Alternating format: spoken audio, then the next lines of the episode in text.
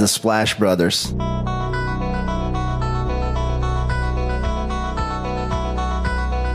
The Splash Brothers, is that? The Splash Brothers. Splash Bros. The bond that you guys share being the Splash Brothers and everything.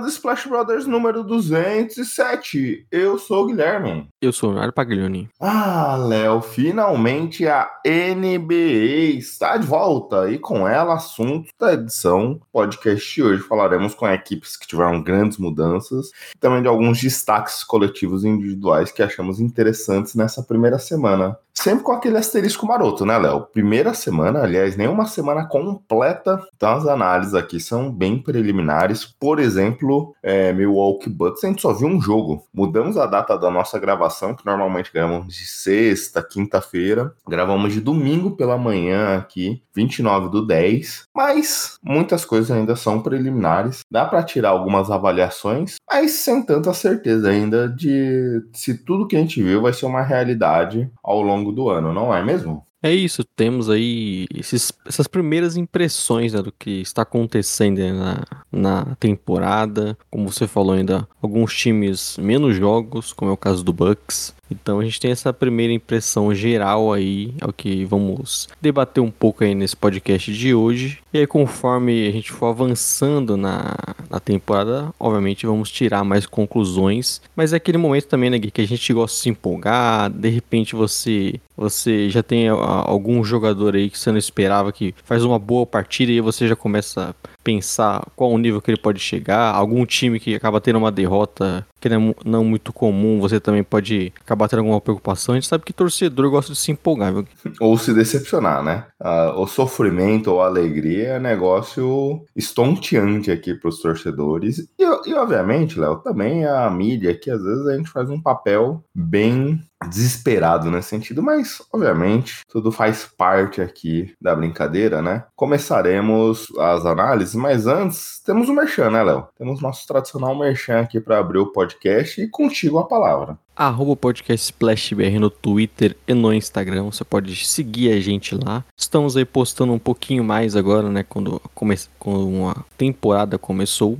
Então segue a gente, vai estar rece... sempre recebendo as notificações de nosso podcast, o que a gente está comentando ali sobre os jogos. E toda segunda-feira esse podcast aqui sai né, aí no seu agregador. Só seguir a gente lá na, no seu agregador de podcast favorito. Já deixa aquela avaliação, já recomenda para seus amigos, né? Então, sempre ajudando aí a, o Splash Brothers a chegar em mais pessoas. É, e aí com aquele tradicional pedido, né, Léo? É, ficamos felizes, a gente estava até compartilhando aí, tivemos uma pesquisa nessas, nesses últimos dias pelo Splash Brothers, assim, num número absurdo mais de 3 mil pesquisas no Spotify e muito dessa é, desse número se deve às indicações. Né? Obviamente tem gente procurando por podcasts de NBA nesse começo, muita gente querendo falar sobre, é, e aí por isso parte dessa pesquisa vem daí, mas também pelas indicações de vocês. Então reforçamos, né, Léo? Pô, pega Splash Brothers, pega o link do podcast que você ouve, Deezer, Spotify, é, Pocket Cast, Cashbox, Apple Podcasts, qualquer um desses, Google Podcasts, joga no grupo seus amigos ali do futebol, das suas amigas, é, do trabalho, da faculdade, qualquer coisa desse tipo, da família. Isso ajuda a gente a chegar em mais pessoas, porque não temos um grande conglomerado por trás aqui para nos ajudar em pesquisas, Léo, em divulgação, em marketing. Temos o Jumper Brasil que falaremos já já, mas esse boca a boca que é muito importante pra gente. Então vá lá, nos ajude, nos divulgue, curta a publicação do podcast, é, compartilhe, isso ajuda demais a gente aqui, ajuda não só a gente, faça isso com seus podcasts favoritos, que você até deu uma dica outro dia, Léo, falando lá do Poco Pixel, que você é um ouvinte recente do Poco Pixel, que é um podcast sobre videogames antigos. Eu era um, um fã já antigo, tinha até comentado contigo quando você comentou no podcast, e quando eles acabaram, putz, eu fiquei super triste. Falei, caraca, por que, que eu não apoiei o Poco Pixel, não ajudei, não divulguei quando eles ainda estavam aqui? Então, quando eles voltaram, a primeira coisa que eu fiz, anunciaram um programa de, patro, de patronato, foi apoiá-los, porque quero tê-los aqui continuando o trabalho. Então, seja conosco, seja com seus podcasts favoritos, ajude da forma como você conseguir, seja financeiramente, seja divulgando, e a divulgação é muito importante. Parece pouco, mas faz muita diferença pra gente aqui, porque nos ajuda a chegar em outras pessoas, nos ajuda a colocar como destaque nas plataformas, nos agregadores, então isso é muito importante. Também siga, comente, compartilhe lá no podcast Splash BR, também é muito importante pra gente. Começando uma nova jornada, começando uma nova temporada, o seu apoio, a sua ajuda para aproveitar esse buzz aqui do início da NBA é muito importante pra gente também. E obviamente tudo isso com o, o nosso podcast sendo disponibilizado semanalmente no Jumper Brasil, www.jumperbrasil.com. Lá também o pessoal faz um grande trabalho, muita avaliação de basquete, comentários, informações trazidas dos principais portais americanos, análises. Então se liga lá no pessoal do Jumper, porque sempre tem coisa legal vindo de lá, né, Léo? Vamos pro assunto introdutório? Bora. Léo, aqui para começar a brincadeira, é... na, na última temporada a gente trouxe uma novidade que é fazer mais ou menos uma bold prediction da temporada, que são aquelas apostas ousadas, aquelas apostas que a gente vê uma possibilidade acontecer, mas não seria tão comum assim, é, teria um quê de imprevisibilidade, mas aqui é o momento de fazer previsões ousadas, previsões moleques. Lembro que ano passado, por exemplo, eu apostei na bold prediction que o LeBron James seria, teria uma, uma temporada abaixo dos 20 pontos de média por partida. Errei feio, mas já era questão da idade, já imaginando que ele ia sofrer um pouco, e é por isso dessa previsão ousada. No final, ele acabou mantendo muito o poder dele quando jogou e teve um volume menor de minutos, de jogos, algo que a gente acompanhou no último ano. Você, eu só peguei duas aqui das previsões ousadas e duas que a gente errou. Obviamente, você tinha apostado que os três, as três principais campanhas seria de times da Conferência Leste e, obviamente, errou também aqui, Léo. E agora a gente traz mais ou menos, podemos colocar aqui três previsões de cada um aqui. Sim. E aí você fica com a missão de anotar, Léo. Como assim como você anotou semana passada a questão dos prêmios individuais, essa semana você anota aqui também das bold predictions para a gente poder ser cobrado ou se auto-incriminar aqui. Quer começar com a sua primeira bold prediction? Bom, como você falou, a gente tem que tentar ser um pouquinho ousado aqui, né? Embora geralmente não seja o caminho que a gente siga aqui no Splash Brothers, né? De dar palpites aí que a gente acha que, que são verdadeiros, polêmicos e que vai ser daquela forma e tudo mais, né? Meio aí o que a gente vê, por exemplo, o nosso querido Fábio Sormani na, na imprensa brasileira, Gui. Mas aqui eu também tentei não ser só maluco, né, Gui? Eu lembro que temporada passada, por exemplo, eu falei que o Nets seria um, um finalista também. Obviamente errei feio, né? Então. mas eu come, com a minha primeira. E eu acho que é legal também essas bold predictions hoje, porque a gente já teve alguns jogos, né? E como eu já falei, é, é o momento pra gente se empolgar, né? Então, eu ali... coloquei uma aqui que eu já não sei se, pelo que eu vi do time, eu já não sei se é uma boa bold prediction, por exemplo. E a minha primeira, eu tinha colo... já tinha pensado isso antes, né, da, dos jogos começarem, que é o que o nosso menino Shai do, do Thunder, ele vai ser um concorrente de MVP, viu, Gui? E aí, Léo, eu tenho até uma que é mais ou menos parecida, e então acho que pra isso... Já. Oi? Então já pode emendar aí, já. É, por... e aí acho que ele combina bem com a sua afirmação, que é uma boa, que acho que pensamos em caminhos parecidos por visões diferentes, mas que a que eu coloquei aqui é que o Oklahoma teria mando de quadra essa temporada. Então, obviamente, para as duas acontecer serem. Um, uma meio que tá conectada com a outra de alguma forma, né? Pro Shai ser um concorrente a MVP desse ano, o OKC vai ter que ir bem na temporada. A gente sempre debate aqui sobre o Luka Doncic, né? Que não, nunca é um concorrente efetivo no prêmio lá no final, porque o time não co corresponde às expectativas dadas ao jogador, e aí a gente sabe que o prêmio é individual, mas depende muito da campanha. E aqui é um caminho que eu vejo ter similaridade aí da sua aposta com a minha bold prediction. É óbvio, né? Que depende aí dessa questão da, da classificação pro, pro Shai tá, é uma disputa de MVP. Só que ele é um cara, um jogador que já teve uma grande temporada no ano passado, né? Já foi um All-Star, All-NBA, é, vem crescendo cada vez mais, ainda é muito novo, né? É, é, um jogador aí que consegue muitas vezes carregar um ataque, né? Um grande pontuador. E eu acho também o interessante dele é que talvez desses armadores aí, né, da, esses All-Stars aí da, da, sua geração, eu acho que para mim ele é disparado que melhor defende. Ele é um cara que tem muito bom time aí no mano a mano, time para dar toco ali na é quando tá defendendo esses jogadores aí no perímetro e, gosto bastante dele acho que tem tudo aí para ser, como você falou, não só o ano do Thunder, mas também isso acabar tendo esse destaque individual puxar ele e quem sabe está num top 5 aí para MVP. Eu acho que pode ser bem, bem realista aí, dependendo dessa classificação do Thunder.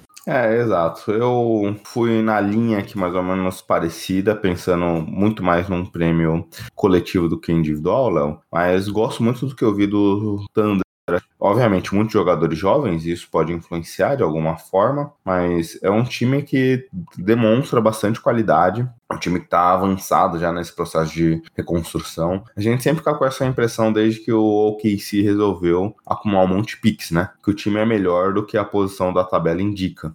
Jogadores poupados, ano passado mesmo o Shai teve alguns jogos onde é que acabou não atuando, mas é um time bem legal. Obviamente, tem dificuldades na posição da armação, isso pode ser um problema. Na, na posição de pivô, desculpa, esse pode ser um problema, mas é, é, um time que tem bastante talento ali, bastante peça, jovens jogadores que vem entregando de maneira é, interessante, evoluindo é, ano após ano, é, e, e, esse ano, pelas, é, por essas duas, três partidas que a gente viu no começo aqui, o jogo tá muito em cima do Shai efetivamente, ano passado a gente viu um pouco mais de distribuição, eu acho que isso também é um fator para influenciar a sua, é, a sua proposta aqui de bold prediction, que parece ousada nesse momento, Léo, mas é, tem tudo para poder ser uma realidade, viu? Eu acho que o que o Sgar vem jogando aqui tem sido um dos grandes nomes desse início de temporada, obviamente. Uma temporada que a gente viu pouco, é, mas que tem um potencial sim.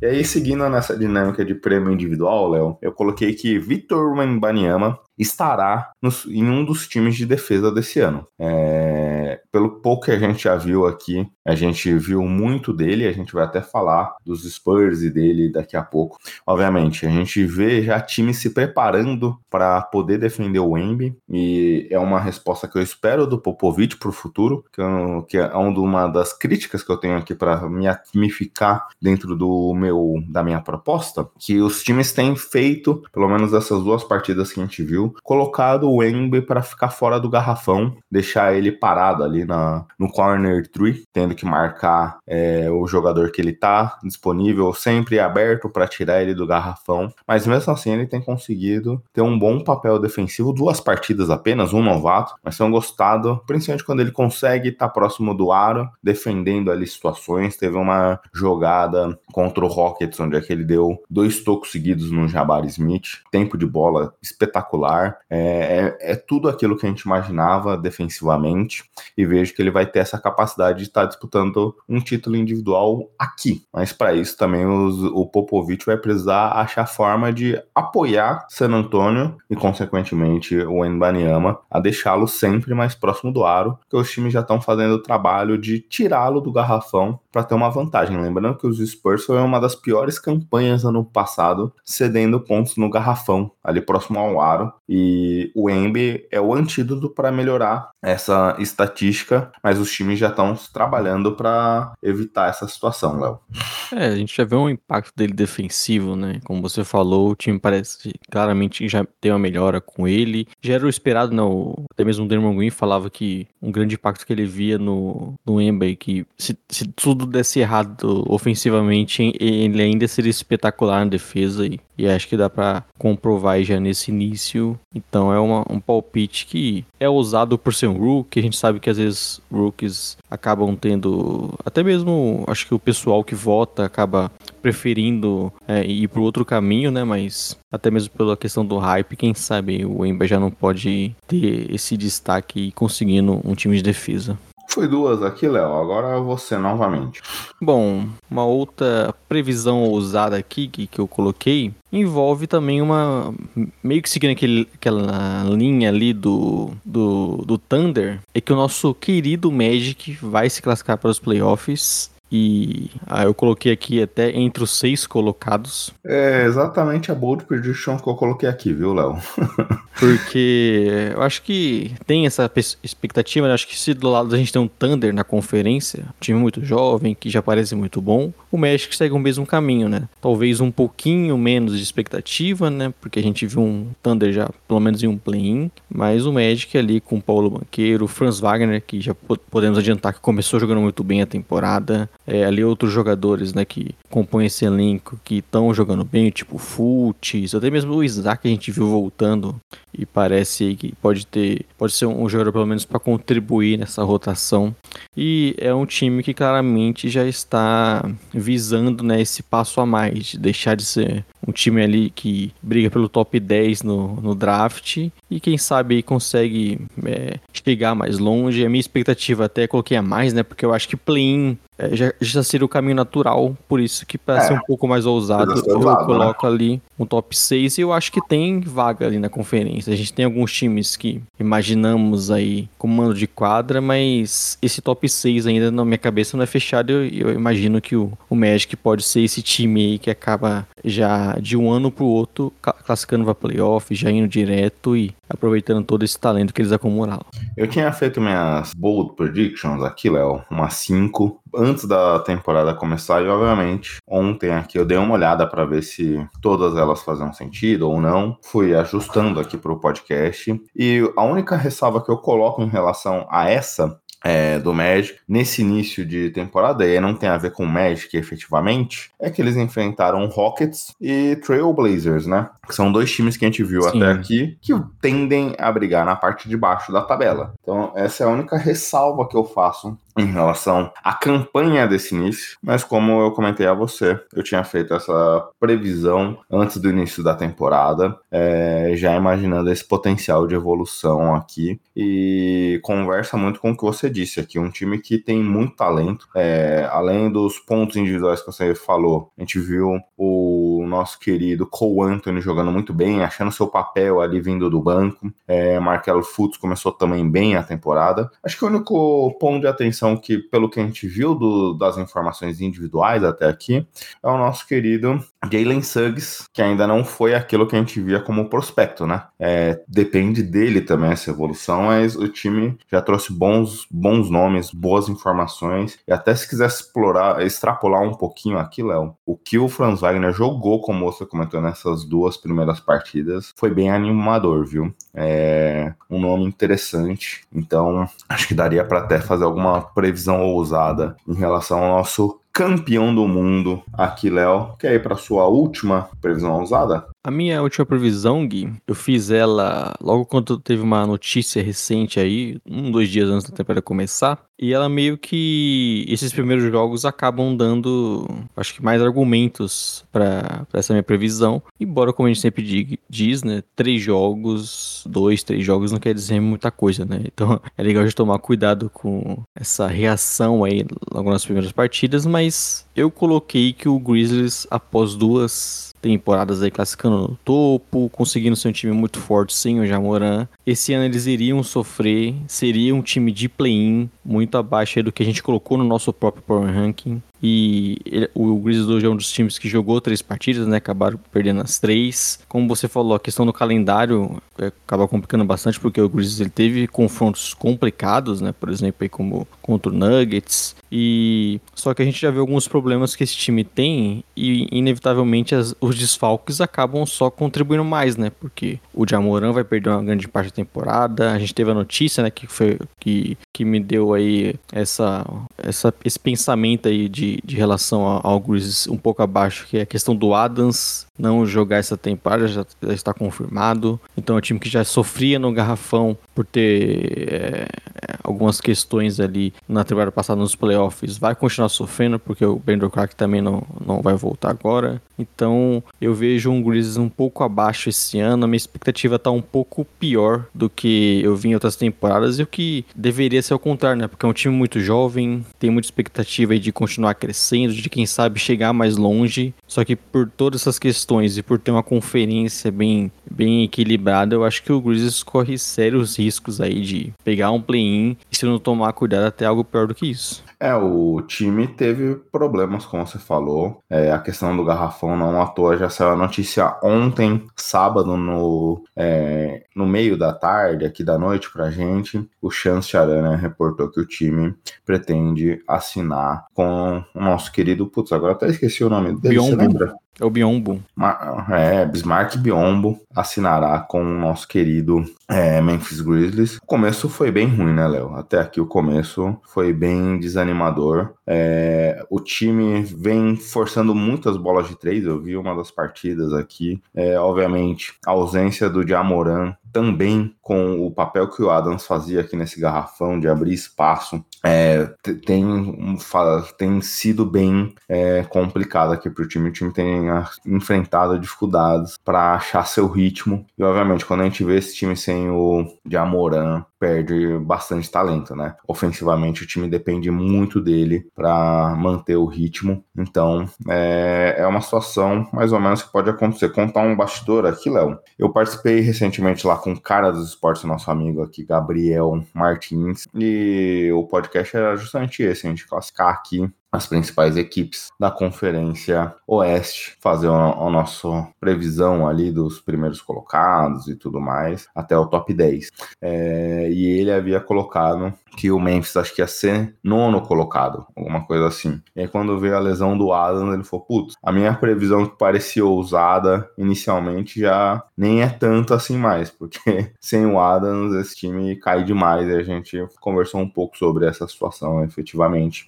Mas obviamente esse time acabou sofrendo demais nesse início, né? E agora, Léo, a gente para como analista aqui vai ver também o nosso querido Memphis Grizzlies numa outra situação, né? Foi um time que a gente sempre relatou um pouquinho de dificuldades ali uh, no início da temporada, a gente tinha algumas questões em relação ao Memphis que nos faziam desacreditar ano após ano. Esse ano, é, esse início já nos mostra um time que vai ter que buscar soluções. A gente elogiou muito o trabalho aqui de todo o front office, diretoria do Grizzlies, agora a gente vai ver eles efetivamente superando essas situações, coisa que a gente não tinha visto no início de cada ano, né? O time começava super bem, mesmo com alguns problemas. É, então agora é hora da gente ver o Taylor Jenkins aqui, que já, vem, já está no time há bastante tempo, o Zach Clayman, que é o executivo da equipe, trazendo pra gente algumas respostas diferentes. É, esse último ano, podemos dizer que foi um ano de bastante trabalho, né? Ano passado, todas as polêmicas envolvendo o Jamoran, saída do Dylan Brooks, movimentações, parecia um bom trabalho nesse início de temporada, dadas as situações, as peças chegaram, as movimentações. Então agora a gente vai ser obrigado a ver numa outra situação aqui a equipe dos Grizzlies, Léo. Podemos ir para outro tema do assunto introdutório? Bora. É... Aqui, Léo, a gente também precisa passar rapidamente sobre a questão das extensões contratuais que tivemos nessa última semana, antes do início da temporada. Já havíamos tido as extensões dessa classe com Anthony Edwards, Lamelo Ball, Desmond Bain e Tyrese Halliburton. Na, na última semana não tínhamos comentado ainda, mas tivemos a extensão contratual do Devin Vassell com os Spurs no valor de 146 milhões por cinco temporadas. E aí, desde a última publicação do podcast, tivemos as extensões de Jaden McDaniels com Wolves por 136 milhões, 5 anos, Onieko Congo com Hawks, 62 milhões, 4 temporadas, Danny Avidia com Wizards, 55 milhões, 4 anos, Josh Green com Mavericks por 41 milhões, 3 anos, Cole Anthony com Magic, 39 milhões, aqui eu não esqueci de colocar o tempo, mas acho que são 3 anos, Aaron Smith com Pacers por 33 milhões, 3 anos, Zeke Nage com Nuggets, 32 milhões, 4 anos, anos. E por último, Léo, Peyton Pritchard, 30 milhões, 4 anos. Quem você quer destacar dessas extensões? É, são jogadores, obviamente, abaixo dos outros aí, tanto é que acabaram renovando aí mais pro final. Caras que ainda precisam mostrar mais, né? E e, e, se consolidar mais na liga. Eu acho que o que mais chama atenção é que desses é o J.D. McDaniels, porque também é o contrato disparado maior, né? e gerou até alguns debates, né, de se valeria a pena, se o Wolves não estava fazendo um contrato muito alto e para um jogador que já mostrou aí evolução, mas que ainda precisa evoluir muito mais, principalmente ofensivamente, né, para a gente ter uma, uma ideia aí melhor. Só que é um cara que particularmente eu gosto bastante, acho um grande defensor, para mim é potencial aí jogador para entrar em time de defesa e, e, ter uma carreira longa, ainda bem jovem, né?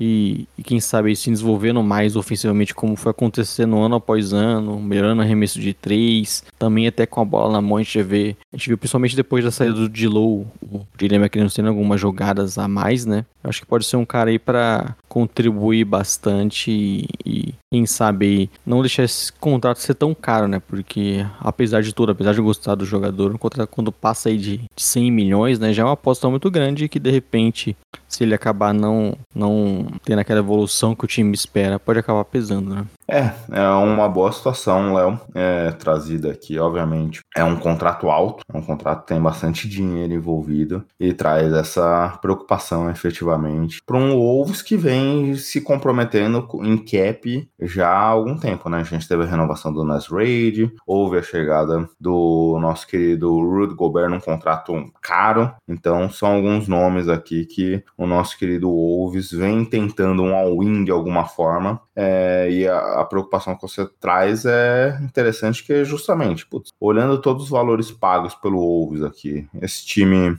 tá numa situação de ser competitivo, é, é uma pergunta que a gente vai ter que responder ao longo da temporada aqui, mas entendo o movimento de você achar que é esse core, você já fez diversas é, situações até aqui, aqui você precisa continuar pisando no acelerador, mas tenho algumas restrições também nesse sentido, Léo. Um pouco da restrição também que eu tenho com um contrato do Devin Vassell com os Spurs aqui. É, os Spurs, pelo que a gente viu nesse início, não é um time tão bom assim. Devin Vassell Gostei do início dele de temporada, é, mas é um time que já pagou ano passado para o nosso querido Keldon Johnson um contrato caro. Esse ano também se compromete com o Devin Vassell, contrato de 30, quase 30 milhões por temporada aqui. É, a gente já debateu aqui alguns times que tinham potenciais e acaba se vendo em situações de pagar contratos caros para jogadores e depois ficam numa situação de um time nem tão bom assim e tem dificuldades para é, manter o elenco para dar o passo que se imaginava. A gente já falou algumas vezes de Miami Heat em situações mais ou menos parecidas com essa. É a minha preocupação aqui com esses dois movimentos, Léo, porque os times não estão em situação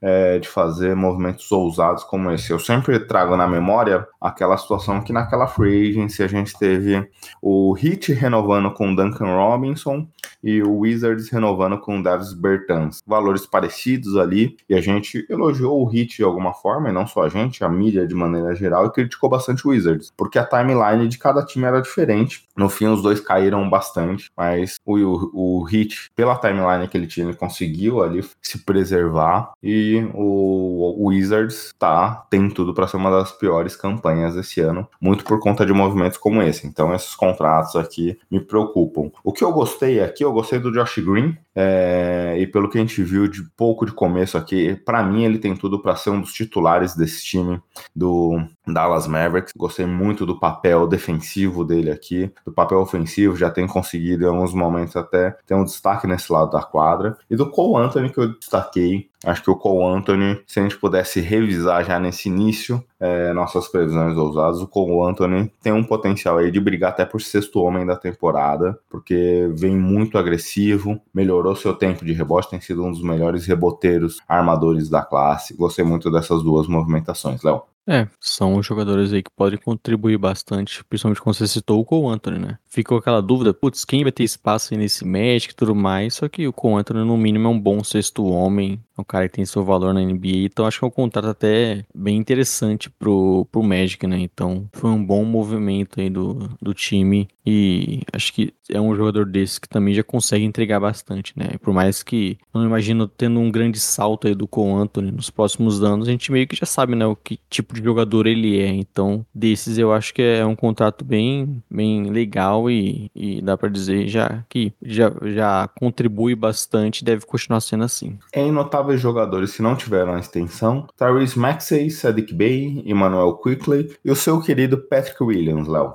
O Max já tinha sido citado, né? Que o Sixers iria esperar, até por questões salariais, para a próxima temporada, né? E não faria essa extensão agora, porque isso já é, impactaria, por exemplo, em jogadores que eles, em espaço que eles podem ter pro ano que vem. Não que eles não achem que o Max vale, porque obviamente desses aí é, um cara que vai ter um contrato aí, possivelmente no máximo, né? O Isso- Barba é expirante, então eles podem fazer aquela movimentação de pegar um free agent, é, que não seja o Barba, e posteriormente assinar o Maxey, né? Então, você ficar com esse espaço salarial te permitiria, talvez, a remontar um Big Tree nessa situação. É, como o nome já diz, ele merece, né? Um Max, né, Gui? Mas a gente tem o, o Pat Willis que você citou, Gui, que não tá longe de ser meu querido, viu? Inclusive, eu tenho muita tristeza em assistir mais jogos dele do que eu, do que eu gostaria. É, é um desses Eu, que. eu, eu tinha anotado mentalmente aqui, Léo, não sei se você viu essa entrevista, mas só que eu não registrei na minha pauta e aí eu esqueci qual foi a comparação. Ele se comparou com algum jogador que recebeu um bom dinheiro e, ele- e aí ele meio que falou: ah, se ele ganha, pô, você acha que eu não ganho o máximo? Eu só pensei comigo, eu falei, cara, Patrick Williams, você não tá vendo seus jogos ultimamente, né? Você se achar que vale o máximo, muito pelo contrário. É, ele não tem. Ele, sempre aquele cara que a gente pensou quando chegou na NBA, né? Putz, ele pode desenvolver o jogo ofensivo e aí se tornar um cara muito melhor, porque defensivamente ele já tem as, todas as ferramentas, né? Então, é um cara aí que acho que sempre ficou muito nessa expectativa. Ele tem bons jogos no Bulls, momentos que é mais agressivo, que você vê ele conseguindo pontuar mais. E, e parece que, quem sabe, esse ano vai ser o ano dele. Só que até agora não aconteceu. Essas primeiras partidas, longe disso, acho que ele começou até bem pior do que, do que a média dele ali. E acho que cada vez mais tem perdido espaço. E não sei se é um jogador que nem que renova com o Bulls. Eu acho que é um, um grande candidato aí a sair, trocado, é, acabar não, não ficando na equipe. Não sei se é, cada vez mais perdendo espaço, não tendo essa extensão, pode até acabar prejudicando bastante o valor que ele vai conseguir aí com outro time. Exato, Léo. Bem, só pra fechar aqui, Manuel Quickley é um cara que nesse início vem demonstrando um bom papel no Knicks. Acho que é outro aqui que deve ter alguma conversa sobre sua renovação, sua extensão aí em breve. Léo, só pra gente passar aqui rapidamente, que a gente já tá com mais de 30 minutos aqui no assunto introdutório, é mudança novamente da NBA pro All-Star Game, voltando ali para a dinâmica de leste contra oeste, sem draft dos jogadores e tudo mais. Algum comentário? É, não, não acho que não vai mudar tanto, né? Vai continuar sempre naquele debate, putz, o que a NBA deve fazer para melhorar o All-Star Game, para os jogadores se importarem mais. É, então, acho que vai acabar voltando naquela, né? E, e talvez é só os mais saudosistas que gostem dessa retomada aí leste contra oeste, mas não, não acho que vai mudar muito o que a gente pensa sobre o All-Star Game, né? Exato, Léo. É mais ou menos por aí o pensamento também. Eu só achei que eles foram meio precipitados. Sei lá, um ano. A dinâmica vinha sendo legal ali de maneira geral. Tinha, vinha tendo uma competição. Aí um ano que as coisas vão totalmente de maneira estranha acontecem, eles já se mexerem nesse sentido. Não sei se eles foram muito apressados, mas inegavelmente também.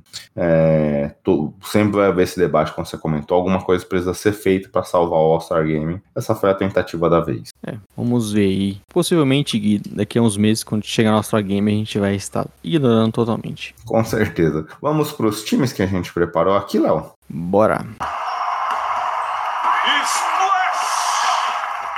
É Isso que eu ia te cobrar. Eu ia falar, pô, cara, cadê a musiquinha? Fiquei tão feliz semana passada. Eu que É, fui rapaz. apressado e comi cru aqui. Mas agora, né, Gui, temos aí, vamos, como falamos, destacar esse início de temporada, as primeiras impressões de alguns times que a gente viu aqui, que a gente gostou. Então, é. é Pô, até que a gente não perigoso, gostou, né? É, é perigoso, né, esse momento de você se empolgar muito, de repente tirar é, precipitações aí, mas é, a- o início de temporada também é legal por isso, né, porque você acaba se surpreendendo com algumas coisas, coisas que de repente nem se confirmam depois, só que é, é um momento aí também do torcedor de se empolgar, viu, Gui? Eu lembro, acho que ano passado ou retrasado, Léo, Todo mundo é, ansioso aí com o início animador do Wizards, é, com uma defesa espetacular e tudo mais. Durou duas semanas e depois aquele time mágico desapareceu. Quando você se empolga com o Wizards, é porque vai dar alguma merda depois, né?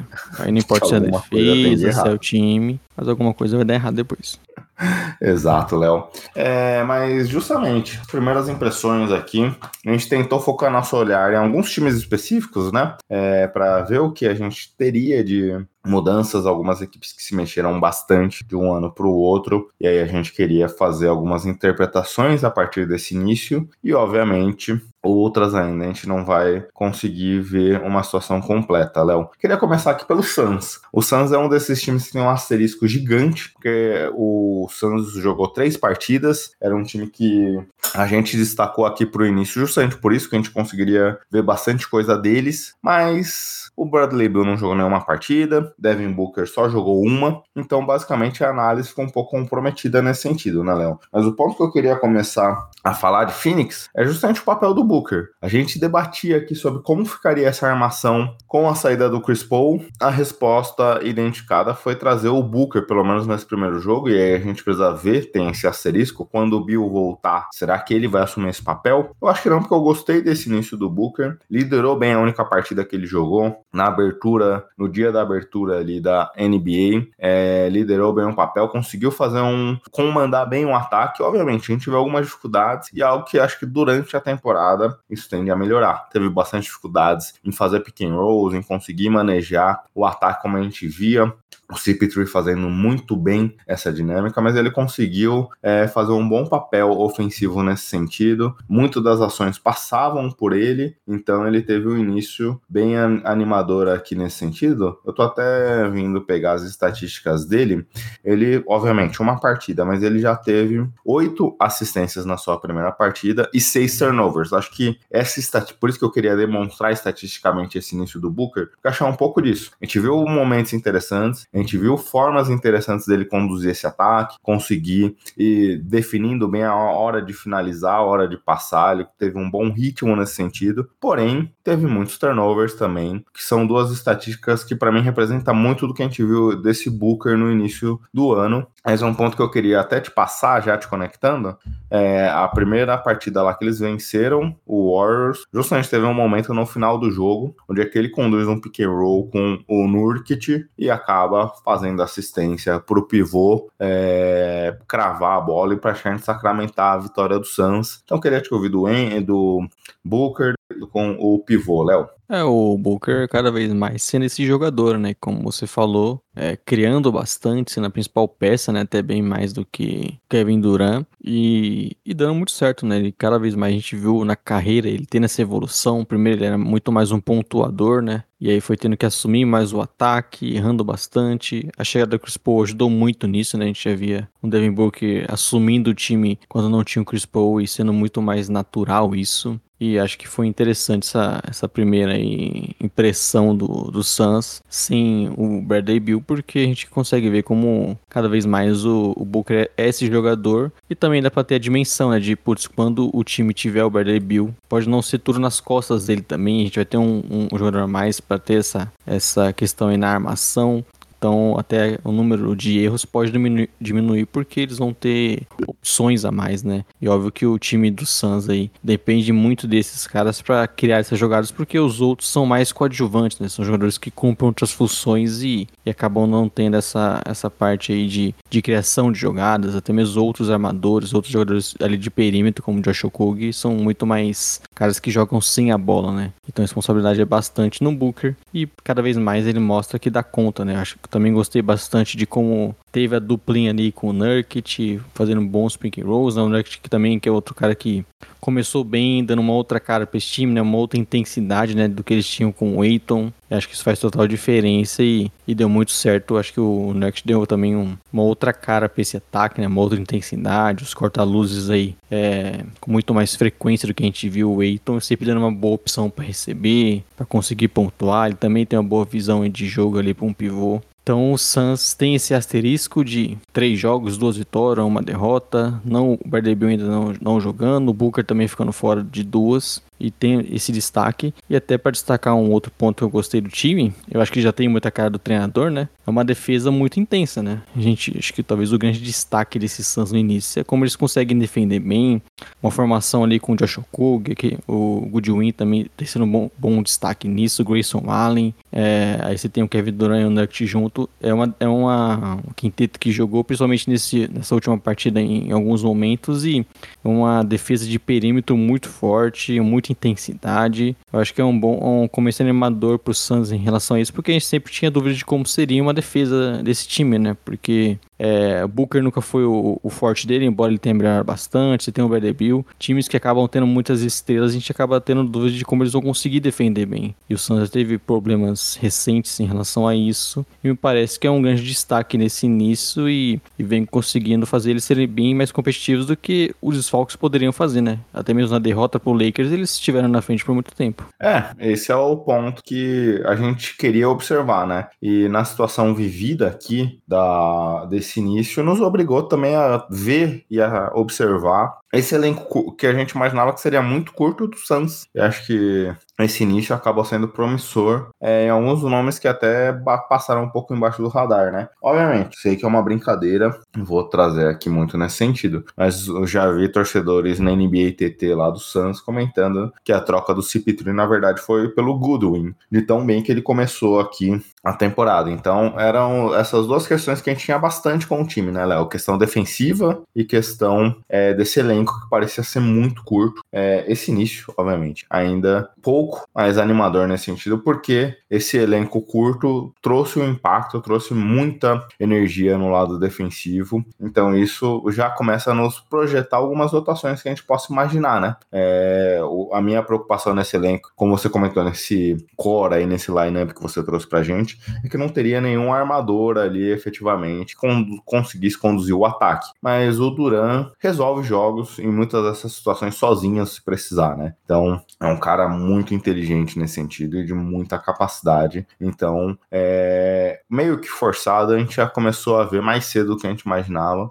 Esse Suns tendo que rodar mais o elenco, tendo que buscar lineups, isso faz com que o time se veja em situações ali de ou achar buracos ou de achar respostas. E, obviamente, cedo ainda, mas o Suns parece que conseguiu achar algumas respostas interessantes na montagem desse lineup. É, consegue ter algumas rotações, né, diferentes, e ter esses lineups mais defensivas. Obviamente, quando tiver Booker e Bradley Beal, eles vão ter mais poder de ataque também em alguns momentos, né? Então, é um time aí que parece que tá encontrando um bom caminho, mesmo com desfalque. Parece que o Frank Vogel já tá colo conseguindo colocar essa questão defensiva para ele. Parece que o Nuggets também, que era a nossa outra grande dúvida, vai ser bem útil para esse time, né? E acaba dando uma dinâmica legal pro ataque. Então, o Suns aí, se a gente tivesse que fazer um nosso Power Rank hoje já, né, Gui, com algumas partidas, quem sabe já não seria um time que a gente já subiria cada vez mais, porque é, não dá para se empolgar sempre com três partidas, mas pelo que a gente já viu, parece que vai dar tudo certo e eles vão estar tá ali na briga, né?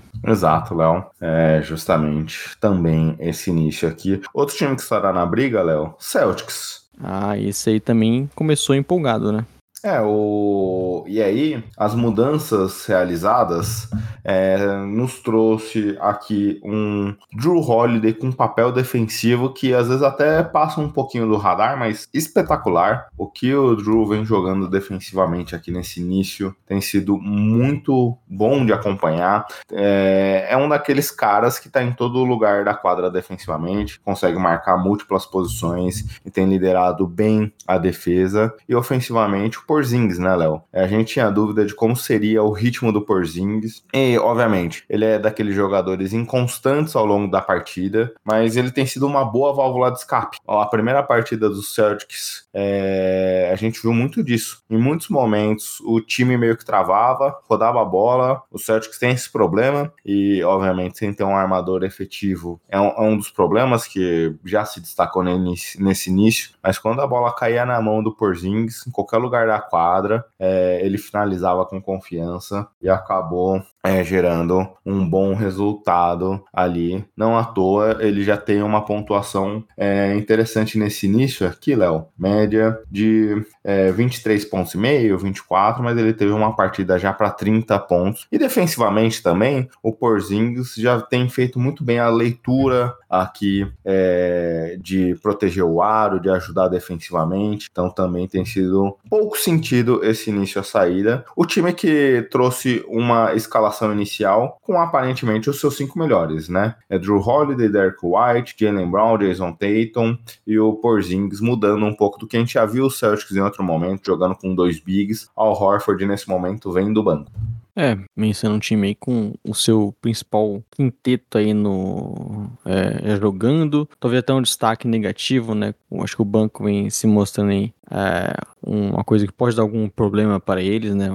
Basicamente aí, o Preacher e o Hofford que você pode confiar mais é, o Richard vem jogando pouco, Sim. inclusive, né? Ainda é, eu tinha me animado com ele na intertemporada, tinha conseguido acertar as bolas de três, se mostrou um bom gatilhaço. Nesse início aqui, é bem tímido ainda, com baixo volume, baixíssimo volume de chutes e aproveitamento também ruim. É, e, e também não, não é um, um, um, jogador já consolidado, né? Então até mesmo o banco tem essas peças, né? Acho que a exceção do Hofford, muitos apostos, né? Jogadores que acabam não tendo nenhuma relevância aí na NBA até agora. Mas como você falou, o quinteto titular é esse sim, né? Muita, muito talento, muito poder. Acho que o Joe Holiday se mostrando até mais é, é, chamativo ali na questão defensiva, né? De como a gente viu as estatísticas até na primeira partida, né? Contra o, o Knicks, que basicamente quem arremessava contra o, o Joe Holiday não conseguia pontuar, né? O Jalen Brunson ele teve essa muito. estatística, né? o, e, e joga, a gente viu o Joe Holiday na sua essência, né? Marcando jogadores maiores também. O Julius Randle não conseguia fazer nada contra ele, né? E acho que ter um jogador defensivo desse nível, que marca tantas posições, né? Assim como era o Smart, mas acho que até no nível maior, a gente via, a gente pode ver o Sérgio na sua melhor versão, a gente vê o Porzingis ali meio que na função do que era do Robbie Williams, é de uma cobertura, não sendo, por exemplo, o defensor primário que a gente via no, no Julius Randle. Acho que tem um cara como o Joe Holiday nesse nível, contribui muito para essa defesa ser muito forte. E como você falou, né, tem o Tatum já jogando no nível absurdo, o Porzingis sendo um cara aí que desafoga o ataque muitas vezes e, e o que eu acho que é legal nesse início dele que além de ser um grande arremessador, você vê ele é, infiltrando, sofrendo faltas, pegando ponte aérea, então ele é um cara que contribui no ataque de diversas formas, né? Não só aquele jogador que pode espaçar a quadra, que a gente via sendo até bem problemático aí, principalmente na, na sua passagem no, no Dallas Mavericks. Então,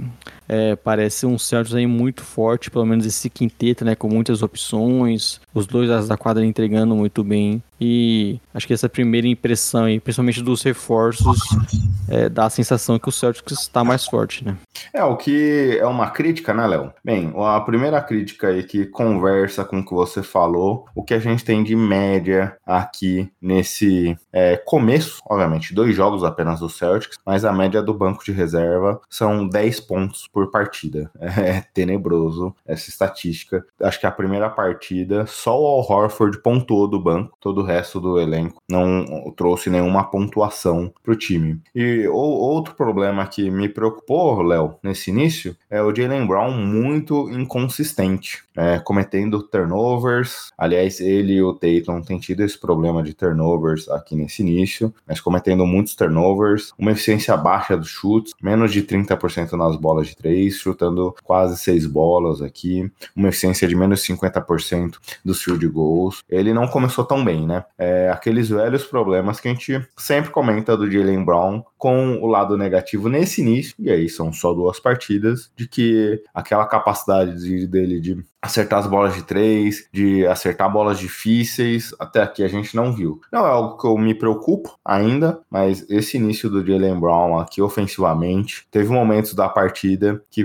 principalmente esse contra o Knicks, que se não fosse as bolas do Porzingis, a bola tinha momentos que parecia que o Brown queria entregar a partida contra. É, ainda teve esses momentos, né? Principalmente de lembrar se empolgando um pouco, o ataque travando. É algo que a gente já viu no Celtics em, em muitos momentos, né? Mas agora com mais opções e ao longo da temporada a gente espera que que dê uma melhorada na equipe, principalmente tendo um, um jogador diferente, né, como é o Porzins, um big aí que consegue também trazer essa questão de pontuação, o time consiga aí é, jogar muito mais coletivamente, que é o que eles mostram em, em grandes momentos na, nas partidas, né? Que eles têm muito potencial nisso e que não acabem se deixando né, pro jogo individual, do, do Brown forçando algumas bolas. É algo que acontece ainda nesse início, mas até por ter outras opções, o, acho que o Celtics pode caminhar aí pro ser um time, um time melhor nisso, né? É, a criptonita desses Celtics, o que a gente já imaginava, já previa antes da temporada começar aí pelo esse início, continua sendo eles mesmos, né? É um time que tem momentos que cometem uma sequência de turnovers absurda, que cometem uma baixa eficiência,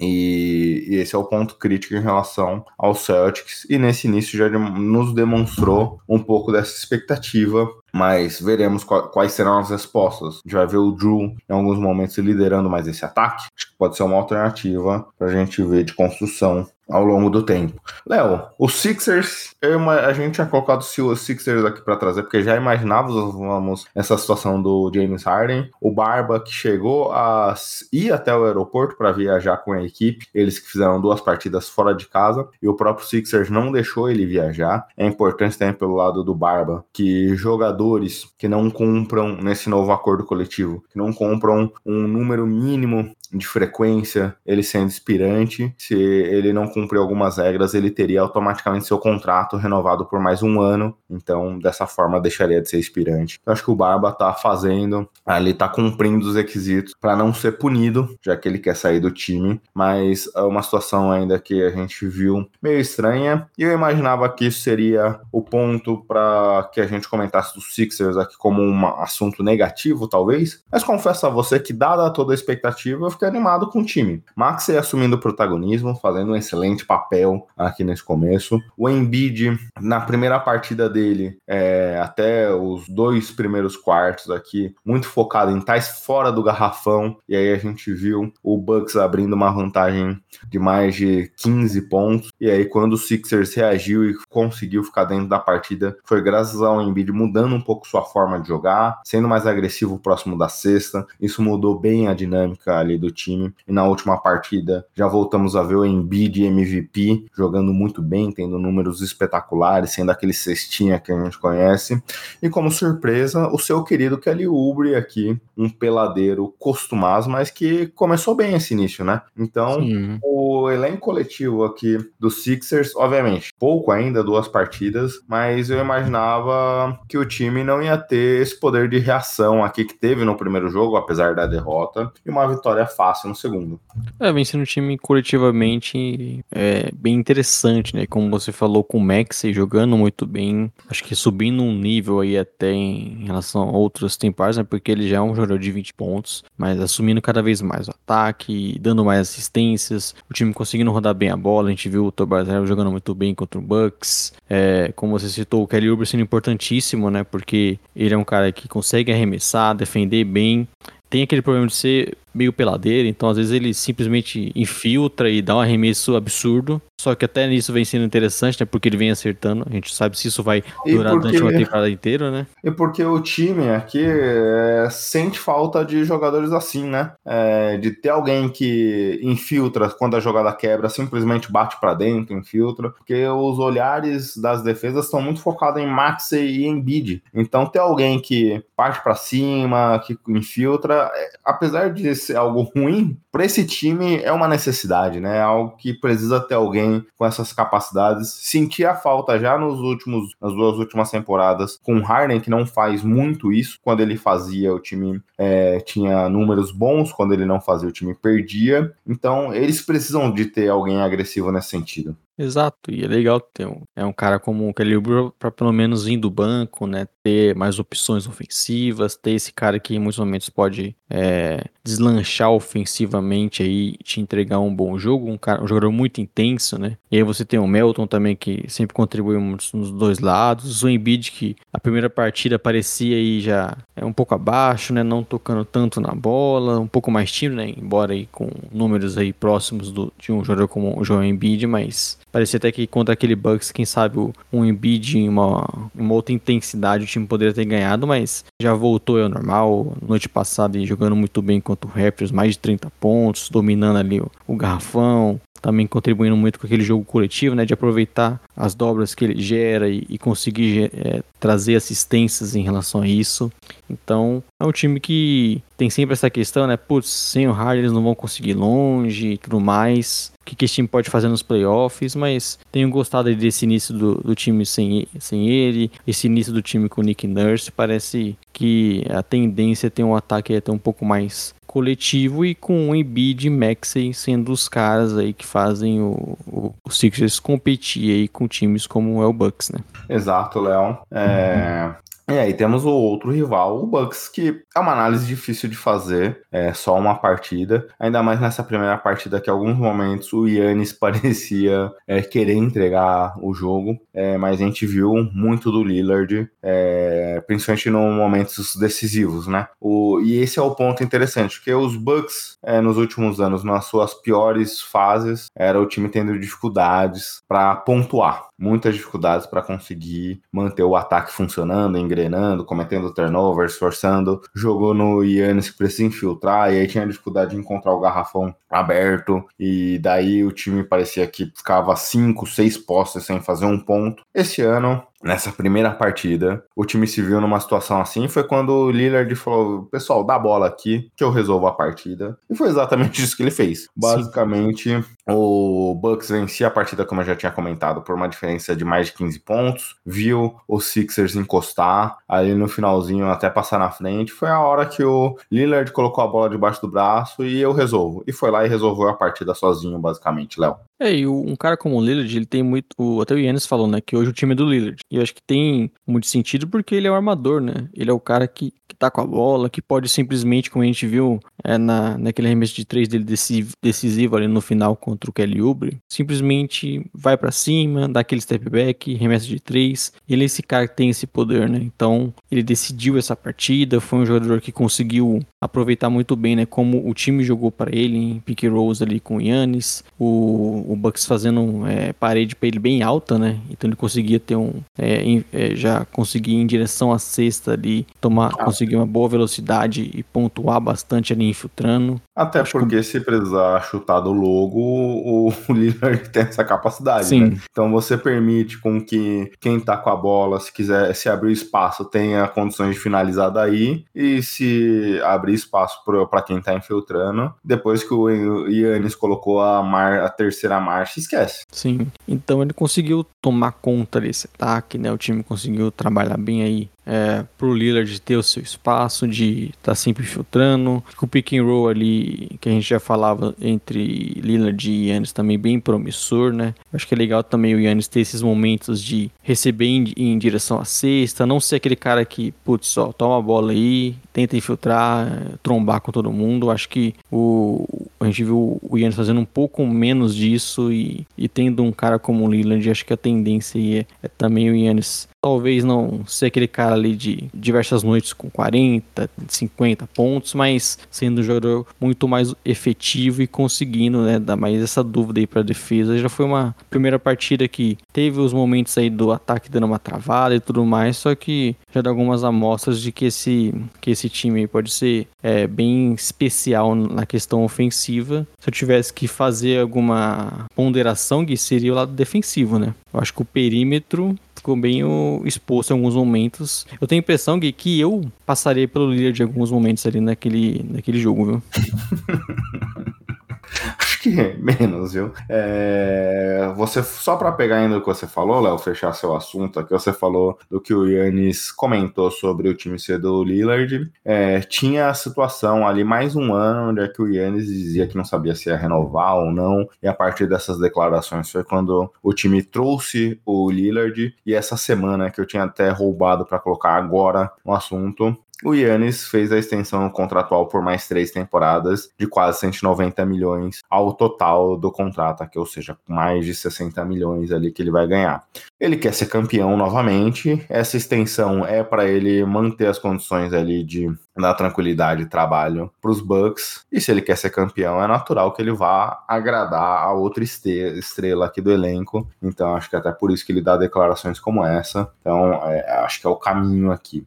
É, sobre a questão defensiva, Léo, que eu tinha até preparado na pauta, que o que me surpreendeu bastante desse início é porque o Beasley foi o jogador escolhido para iniciar as partidas com esse quinteto é, inicial aqui. Eu esperava talvez o Jack Crowder, esperava Pat Connaughton, dois jogadores com foco mais defensivo. Tinha até a ousadia com o Bill Champ, que é um ala ali, um ala armador, pode jogar nessa posição, mas é muito físico, traz defesa também. Eles escolheram, eles escolheram Malik Beasley, e não só escolheram ele, mas com uma minutagem alta de 31 minutos. É, isso me surpreendeu, porque é um jogador com foco mais ofensivo, é um jogador que basicamente vive das bolas de três aí nesse jogo só chutou uma bola, mas ok mas é um jogador que vive do lado ofensivo e o time precisa arrumar peças para compor essa defesa. É, me surpreendeu a escolha aqui do nosso querido é, Adrian Griffin para iniciar a temporada. Eu acho que em algum momento do ano vai haver um ajuste para o Beasley vindo do banco e principalmente talvez o Pat Connaughton aqui que tem um foco mais defensivo para iniciar a partida. Mas eu concordo contigo. É,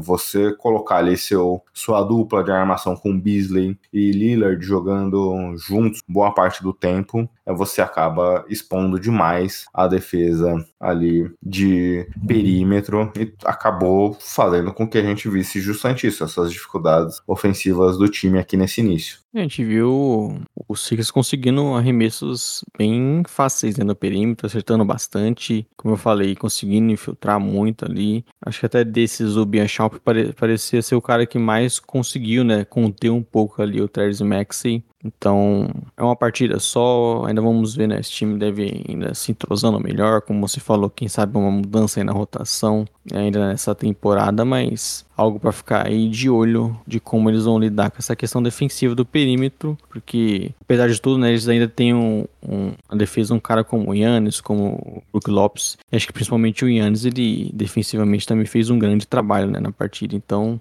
nem tudo aí é para ficar preocupado, né. Exato, e uma partida, né, Léo? Aí é difícil a gente também fazer comentários. O Middleton jogou pouquíssimo, né, também. É, esse é o ponto pra gente fechar aqui. Mas eu tava até refletindo, Léo. Tudo bem, mudou aqui agora o coaching staff. A gente saiu do Budenhauser pro Adrian Griffin. Mas o Budenhauser também era conservador nesse sentido, né? Todos os jogadores machucados sempre tinham um início, uma volta bem lenta. O Middleton só jogou uma partida de pré-temporada. Perdeu, ou seja, perdeu boa parte da preparação. Então, na verdade, talvez não é que seja que o Budenhauser fosse conservador eu acho que o time como um todo, o coaching staff ali, os médicos, os demais é, técnicos da equipe, que acaba tendo uma abordagem mais conservadora nesse sentido. Só 16 minutos para o Middleton na sua primeira partida. Mas não me preocupou, Léo. Olhando o histórico do Bucks, eu acho que é algo comum da forma como a franquia gosta de trabalhar. É, e vamos ver se o Middleton ao longo aí da temporada consegue se mostrar mais saudável, né? Jogando mais. Acho que foi até interessante ver isso, porque é, sempre o time dependia bastante, né, do, do Middleton, quando o ataque tinha alguns problemas e muitas vezes o Joe Holiday não era esse jogador, né, de ah, vou pontuar aqui e vou resolver tudo. E aí, na partida que você tem o Middleton jogando pouco, o time se complicando, o Sixers até passou ali no placar no final. O cara como líder mostrou aí toda a diferença que ele pode trazer para esse time. Exato, Léo. Bem, agora a gente finaliza os times que a gente tinha colocado aqui na pauta, mas vamos debater é, time a time aqui. O que a gente gostou desse início? Quer começar, Léo? Cada um traz dois times aqui do que viu, do que achou interessante, que vale os comentários para a gente é, popular esse início de pod... esse primeiro podcast aqui da temporada regular. Bom, eu vou falar do Thunder Game, que a gente até citou um pouco por conta aí da questão da gente ter falado do Shai, né? Apostar nele, do, até mesmo apostar no Thunder nesse é, para conseguir playoffs essa temporada. E eu acho que esse início de, de, de de temporada do Thunder, vencendo o Bulls, Não, não é uma tarefa tão difícil, né, Gui? Mas também vencendo o Cavs aí, acho que é uma vitória até mais surpreendente. Acho que os, os jogadores do Bulls imaginavam que fosse uma tarefa mais difícil, Léo, porque fontes dizem que depois da partida, o, aliás, o próprio técnico comentou isso, que os jogadores pediram para conversar entre eles sem a comissão técnica ali a portas fechadas. No primeiro jogo da temporada, o clima do Bulls já era assim, Léo. o famoso vai se criando um clima, né? Mas o sobre o Thunder, né, que teve aí duas vitórias, é, eu acho que é interessante porque a gente viu até é, na primeira partida um Chet Holmgren tendo mais dificuldade, né, contra os pivôs do Vucevic, até mesmo o Drummond, mas no jogo 2 ele já se destacando muito na questão defensiva também. E eu acho que passa um pouco dessa minha primeira impressão do Thunder. É como esse time, todo mundo, eles, eles fazem um pouco de tudo, né? Eu citei, por exemplo, o Shai, que para mim é talvez o melhor armador entre esses All-Stars, né? É, na questão defensiva. Todo o time do Thunder parece fazer tudo, né? O Jenny Williams é um cara que pode ter a bola, que vai defender, que vai dar assistências. O Dort também, o Guiden, né? Nesse fala na questão de, de criatividade. O Chet Holmgren, a gente viu ele tendo sete tocos né, no jogo 2, mas contribuindo na questão ofensiva, remessando de fora. Sobre esses sete tocos, cara, eu não tinha visto a partida, depois eu fui assistir o condensado. o Ivan Mobley parecia um jogador juvenil. Tava, tomou o primeiro toco, é, tomou o segundo e continuava indo para cima dele para tentar é, é, finalizar a jogada com o chat em cima dele e tomava outro toco. É, tudo é. bem, teve méritos do chat, não tô querendo é, desmerecer isso, mas o time também do outro lado facilitou demais a vida do Chet Holmgren para alcançar esse número histórico. E é isso, é um time que, putz, parece que se movimenta muito bem sem a bola, tá sempre conseguindo bons arremessos, em momentos aí de meia quadra que talvez não dá certo um ataque, o Shai assume esse papel e é um cara que pontua é, em diversos níveis e com muito, mesmo tendo sendo bem marcado, com dificuldade. Então essa impressão aí que eu tive do, do Thunder de, putz, todo mundo nesse time faz tudo. O próprio Castle Wallace, que eu achei até que ia participar menos nesse início, bem participando bem da rotação, conseguindo aí é, ser esse jogador que sem a bola se movimenta bem, recebe para pontuar. Então, é vem sendo bem interessante. Eu gostei, por exemplo, do Dieng, em alguns momentos substituindo o chat, sendo esse pivô aí no small ball. Então, é um início bem interessante desse Thunder e acho que dá uma amostra aí do que eles podem fazer durante a temporada. Talvez não mantendo esse nível por tanto tempo, né? Porque são duas partidas, mas é, é, um início bem promissor do que esse time pode ser e, legal de ver, como você falou, o impacto defensivo que o Chet teve, principalmente no, no jogo 2, né? É, o que me surpreende, Léo, é se a gente olhar ano após ano, o Shai, desde que chegou na liga, é um dos líderes ali de drives.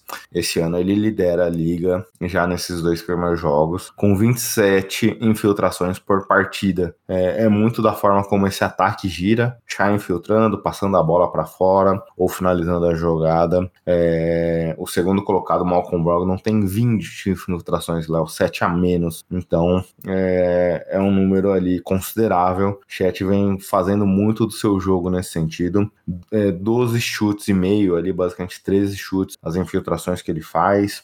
É, 15 pontos em jogadas onde é que ele infiltra. Então tem tido uma boa dinâmica aqui nesse sentido. Tem jogado muito nessa dinâmica o OKC, que como você disse, né? É, jogada de meia quadra, jogo para, bola no chai, chai infiltra e consegue resolver muito a partir dessas infiltrações é, quando ele bate para dentro. É, ou se não, o time ali ao redor, muita gente criativa, muita gente que tem capacidade de jogar com a bola na mão, tem até sentido o um pouco mais tímido nesse início do que o que a gente tem de capacidade, mas obviamente a gente sabe quando o time precisar dele, ele vai conseguir resolver. É, muita gente aqui boa, muita qualidade, então por isso que faz com que a gente fique animado com o Casey. O que eu queria trazer, Léo, e aí, obviamente, eu tive muito olhar para os Spurs aqui nesse início, pelo Wembanyama, mas também é, como torcedor aqui, obviamente, não, não escondemos aqui o lado que a gente torce, né? É, mas não não fiquei animado, viu, Léo?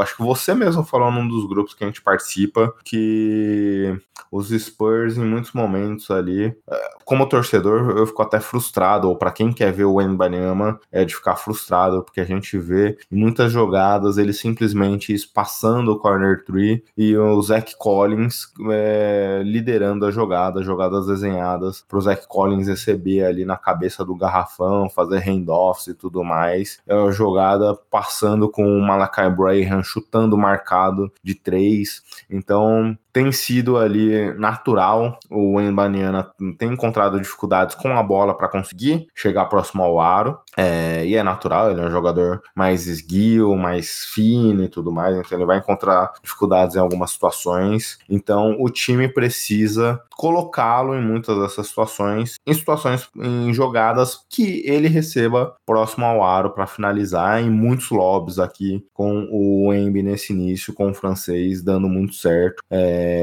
então esse tem sido o ponto crítico aqui que eu tenho visto. Os Spurs ainda não, não, têm desenhado muitas jogadas para ele. A gente vê muitas jogadas dele resolvendo sozinho, dele, dele recebendo alguns passes, conseguindo é, resolver. O início do Wembanyama para mim tem sido promissor, tenho gostado do que eu vi aqui. De fato, tudo que a gente via dele como prospecto se traduziu para NBA. Ele tem flashes de tudo que a gente tinha como capacidade dele, mas tenho sentido falta do, da equipe ajudá-lo em muitas dessas situações. Os Spurs iniciou a temporada com o Sochan aqui como armador e o Socha não tem a capacidade de passe de conectar é, para fazer o um melhor trabalho ao nosso querido francês. É, eu até achava que, putz, um time que está em reconstrução, você colocar os cinco melhores talentos juntos faz sentido, mas acho que é para você potencializar o, o Embi, ter um armador ali puro como o Jones, faz sentido. Então, eu gostaria de ver mais momentos dos dois juntos aqui. É,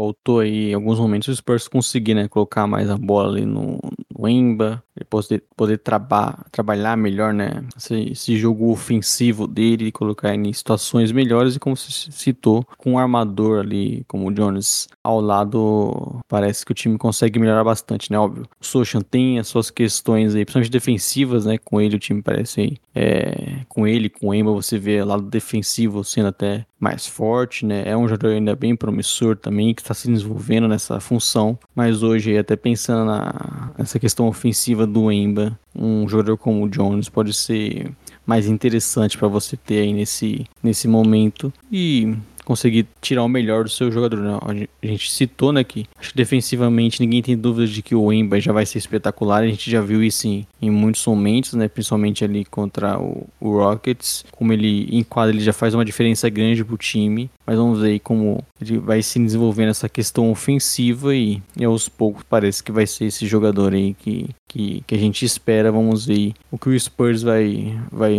pensar para essa, próximas, esses próximos meses, nessas próximas partidas. Exato, Léo. É, quer trazer o próximo destaque? Cara, eu vou destacar aqui, Gui, um time que eu jamais pensaria em fazer isso. O mas eu tenho que aproveitar o momento também, né? Justamente o Pistons. Porque o Pistons ele começou perdendo pro Heat, né? Um jogo ali bem apertado, eles tiveram a chance de vencer até. E depois ganharam, até mesmo do. Eles ganharam uma outra partida que eu esqueci agora, mas ganharam do Bulls, né? Na, na última noite. E, e, parece, acho que um time de basquete, viu, Gui? Algo que. Eles nosso... do Hornets, Léo. Tipo, então, sempre essa ponderação, né? Eles ganharam do Hornets e do Bulls, sabe? Ah, nossa, é, Hit, é, Pistons campeão 2025. Não é isso, calma, mas ele parece um time de basquete, né? E você vê é, o, o, jogo coletivo funcionando bem. Eu acho que a grande, o grande destaque, o Cade Cunningham voltando, né? A gente tava um bom tempo sem ver ele jogar basquete e ver ele jogando novamente ali, toda a inteligência dele criando jogadas, conseguindo infiltrar. É, é bem legal ver o Cade Cunningham já voltando nesse nível sendo um cara aí de sempre tá beirando aí pelo menos 10 assistências também, sempre passando dos 20 pontos, então assumiu de vez esse ataque, destaques individuais também, além do, do time funcionar bem coletivamente, você vê é, como o Jalen Durr, né, parece que chegou e falou, ó, eu sou o pivô desse time, eu vou dominar o meu adversário. Finalmente, né?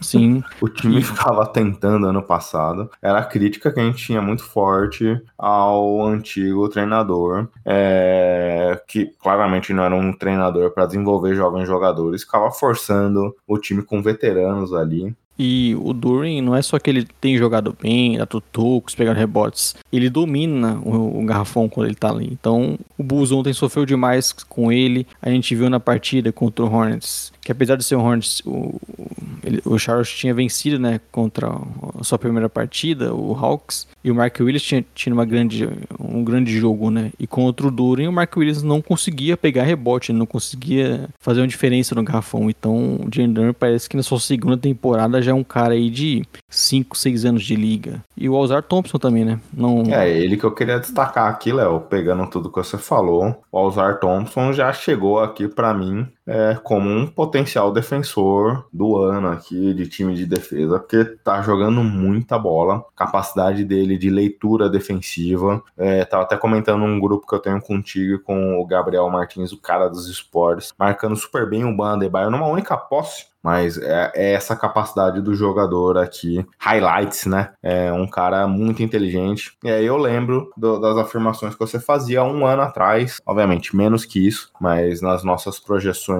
pré-draft, que o Alzar teria o potencial para se encaixar para NBA maior que o irmão. E aí nesse início a gente vê o irmão tendo muitas dificuldades ali de se conectar no, rock, no, no Rockets e o Alzar aqui tendo um papel já muito bem estabelecido muito foco defensivo, é um excelente reboteiro também. É, a bola passa pouco na mão dele ofensivamente, tem um baixo volume ainda de chutes é, de maneira geral, mas esse time precisava de defesa e ele tem sido feito um papel nesse sentido muito bom, capacidade de marcar cinco posições da NBA. Exato, jogando muito bem, né? E sendo um cara é, nesse lado defensivo, consegue, como você falou, né? Defender bem no mano a mano, pegar rebotes. Um cara com mais de 10 rebotes é, nessas três partidas, então tem um destaque bem interessante. Até mesmo o Zé Stewart, né? Lá sendo o power forward desse time, conseguindo arremessar de três, também sendo esse cara com impacto no garfão e que a gente viu se desenvolvendo mais, né? Ah, nessas, nesses anos aí de, de Pistons e você vê ele até recebendo no perímetro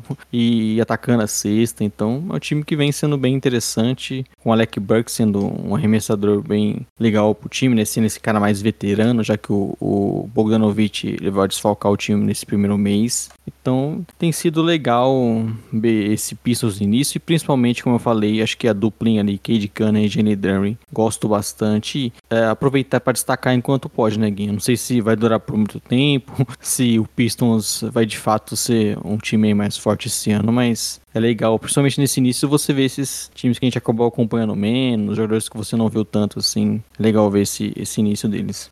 É, o outro time que eu queria destacar, Léo, e aí acho que pelo treinador pode ser um time que a gente vê destaque pouco ao longo do ano. Gostei do início aqui do Dallas Mavericks, apesar do Jason Kidd. É, é inegável que o Kidd tem algum, pelo menos nessas duas primeiras partidas, mais atrapalhado do que ajudado o time. Na primeira partida, foi contra os Spurs, justamente. Eles tomaram 42 pontos num quarto, Léo.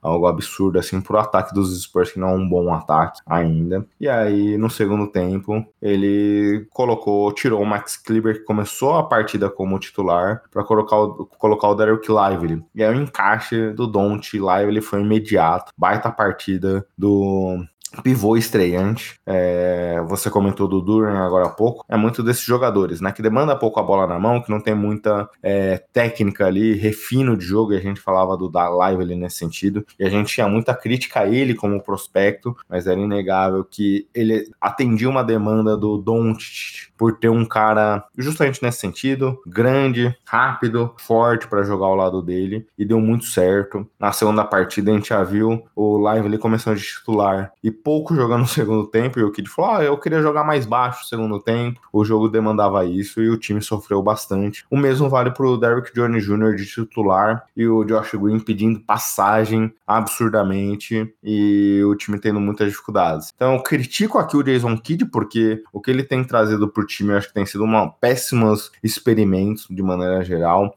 É, quando ele deixa o melhor que ele tem disponível, o time melhora demais. O que ele planeja ali não tem dado certo. Mas, apesar do Jason Kidd, gosto do início promissor aqui do Mavericks, muito por conta, obviamente, do talento do Don't, um, jogador espetacular, e as peças que talvez a gente não imaginava muito, Josh Green, Derek Lively, é, Tim Hardaway Jr., começando muito bem esses quatro nomes aqui nesse início, Grant Williams, tenho gostado do início dele, bom defensor, acertando as bolinhas de três dele. Kyrie Irving ainda não é o que a gente esperava, né, Léo? Mas acho que em algum momento ele engrena e vai dar um passo além. Duas vitórias aqui por Mavericks, apesar do Jason Kidd apesar do início ainda não tão bom do, do Irving. Eu imaginava que esse time venceria muito dependendo dos dois. Eles têm achado outras respostas aqui dentro de jogo. Ainda defesa é um problema, apesar das tentativas de deixar um time com foco maior defensivamente, mas o ataque vem para ser um dos grandes ataques da NBA. É, um time aí com,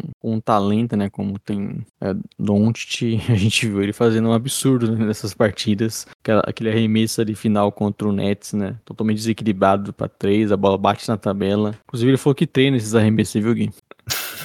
e, e como você falou, né, acho que achar a melhor rotação, o Live, ele, apesar de ainda novato, ele acho que é claramente um parceiro melhor pro Doncic e, e, é um jogador que acaba contribuindo mais, né, pro, pro o time necessita ali em muitos momentos, até mesmo diferente do que o Maxi Kleber traz para eles, né, então é conseguir achar é, essa rotação de também dar mais espaço pro Josh Green, acho que faz bem mais sentido, né, e, e, ver se o time consegue continuar vencendo partidas, né? Muitas vezes não é bonito, eles sofrem mais do que deveria, o Doncic tem que acertar arremessos absurdos, só que eu acho que é o que, o que esse Dallas vai necessitar, né, para esse pra essa temporada, porque a gente citou, né, eles fizeram mudanças, trouxeram bons jogadores, o Lively é um rookie que pelas características pode contribuir já, só que não, não é um time muito melhor do que isso, né? Então dá para ter esse sofrimento, mas aos poucos esse Dallas, quem sabe, pode continuar vencendo partidas com todo o talento aí do Kyrie do Doncic e, e se manter lá em cima, né? Porque era isso que eu ia comentar, Léo. É,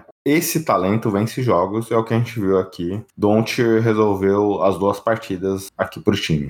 Exato, é. E é o que a gente espera desse time. Eu não tenho muito mais expectativa delas em relação a isso. Eles precisam vencer, né? Porque a conferência aí é, é complicada e, e, já começar com algumas vitórias, mesmo que tendo seus problemas, é, estão uma calma maior para esse pro, pro Jason Kidd, né? E achando essa, esse time titular. De asterisco, eles enfrentaram Spurs e Nets, que são dois times e o Spurs poderia muito bem ter ganhado aquele jogo, né? É, Foi uma partida ali que, que em muitos momentos parecia que o Spurs levaria. Léo, os Spurs sofreram contra o Rockets. Sim. É, o Spurs precisou de um final ali do Ember jogando muito para virar contra o Rockets e isso foi sofrido, né? E... Exato. Então... Esse é o último destaque? Bom, citei, né, o Thunder e o Piston já. Ah, então fechamos dois e dois aqui, Léo. Excelente. Alguma decepção que você queira passar rapidamente?